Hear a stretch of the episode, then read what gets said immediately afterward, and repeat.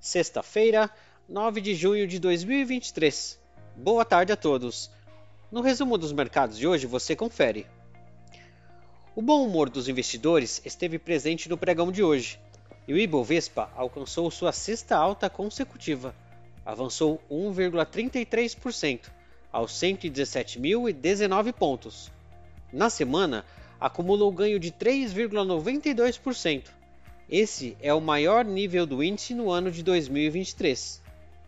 Na ponta positiva, as ações da CVC, em alta de 9,86%, impulsionadas pelo potencial follow-on, com a surpresa de um bônus de subscrição divulgados pela empresa.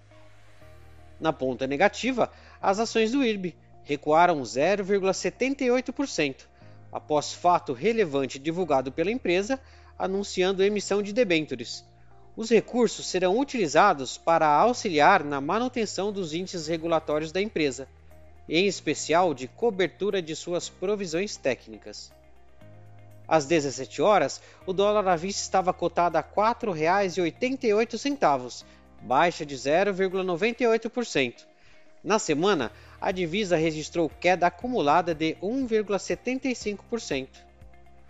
Indo para o exterior, as bolsas asiáticas fecharam em alta generalizada e o mercado ainda está assimilando os dados da inflação chinesa. O índice de preços ao consumidor chinês registrou alta de 0,2% em maio. O índice de preços ao produtor caiu 4,6% no ano, sendo a queda mais acentuada desde maio de 2016. Além disso, os principais bancos estatais chineses decidiram reduzir os juros sobre os depósitos em geral, uma medida vista como uma indicação de um corte na taxa básica de juros pelo Banco Central do país. No Japão, o índice Nikkei avançou 1,97%. Na China, o índice Xangai Composto teve alta de 0,55%. As bolsas da Europa operaram sem direção definida, com setores divididos por pequenos ganhos e perdas.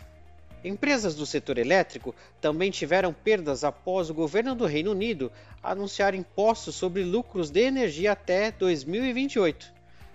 Em contrapartida, as empresas do setor de serviços públicos avançaram 0,06%. O índice Eurostock 600 avançou 0,02%. As bolsas americanas fecharam o dia bem próximas da estabilidade. O foco continua sendo as perspectivas em relação ao Federal Reserve a respeito da taxa básica de juros do país, que será decidida na próxima semana.